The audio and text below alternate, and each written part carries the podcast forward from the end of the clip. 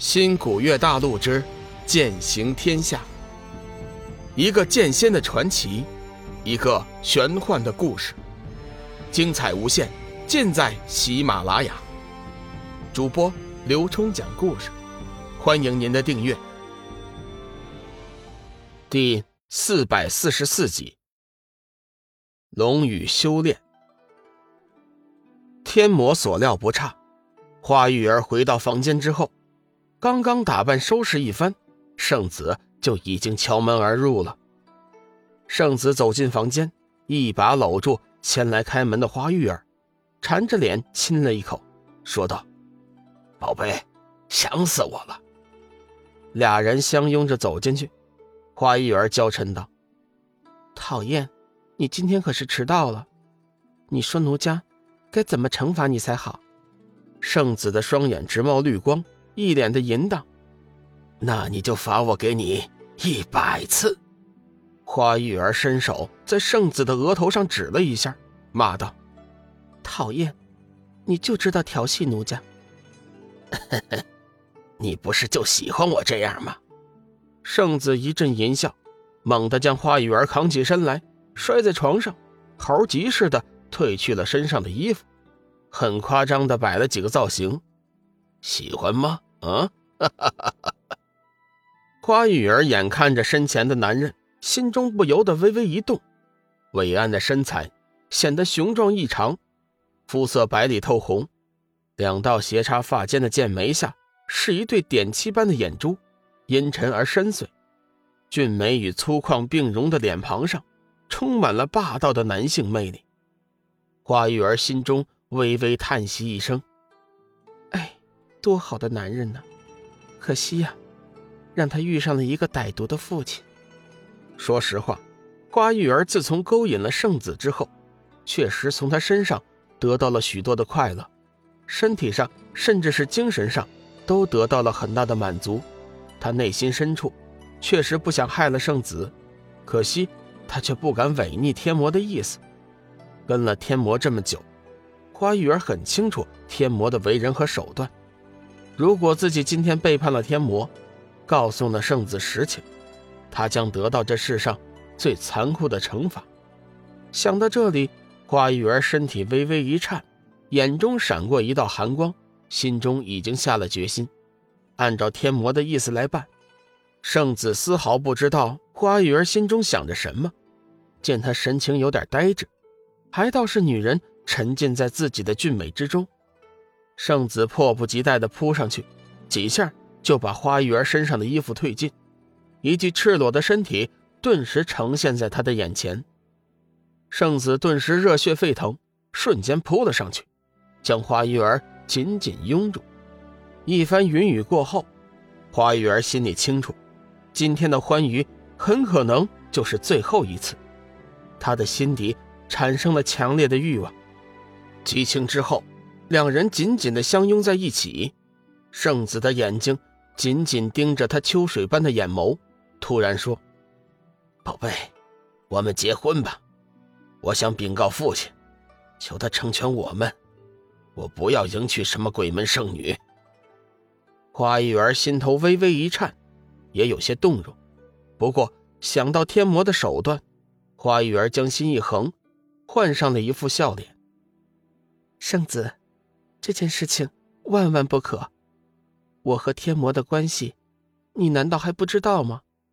虽然他平时不过问我的私生活，但是毕竟我还是他的女人，我们私下里幽会也就罢了。如果你在他面前提起，你就是害了我呀！圣子将花玉儿抱紧了一些，正色道：“父亲只不在女人身上，他考虑的。”是魔门的宏图霸业，你跟着他，不会有幸福的。相信我，我能给你幸福。花玉儿叹息一声，说：“哎，有些事情，你是不会明白的。我花玉儿，永远都是天魔的女人，你万万再不敢有这样的心思。如果，你真的是为了我好，就答应和鬼门圣女成亲吧。”圣子微微一惊，急忙说：“你也知道这件事情，你当真要我和鬼门圣女结合？花玉儿转过头，双臂勾住圣子的脖子，正色道：“这件事情，我自然是知道的。天魔大人，想必是为了圣灵之子的考虑，才促使你们结合的。玉儿，莫非圣灵之子的事情是真的？”花玉儿点了点头：“嗯，当然是真的。鬼门圣女和魔门圣子都不能婚嫁。”但是两者结合，却是天作之合，必将产出圣灵之子。到时候，天下万物成佛，我邪道必当君临天下。那时候，你便是圣灵教父，一人之下，万万人之上。圣子听得心动，急忙追问：“如此说来，到时候我权力之大，岂不是可以做我想做之事？”正是。花玉儿进一步诱惑：“如果，你真的喜欢我，到时候，也可以将我收拢到你的身边。奴家定当竭尽全力伺候你，终身不再生二心。”圣子闻言，眼中闪过一道喜色：“ 呵呵，既然你也这么说，看来父亲大人所说的圣灵之子，并非子虚乌有。这件事情，我便是答应了。不过……”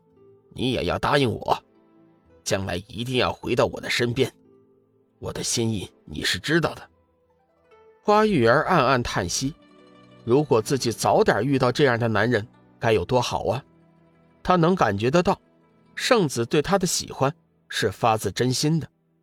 花玉儿一生放浪形骸，淫荡无比，和男人除了肉欲，从未有过什么别的感情。这次却是在圣子的身上。体会到了一般别样的情感，可惜一切都迟了。他的命运已经牢牢地掌握在了别人的手中，他没有一点的选择。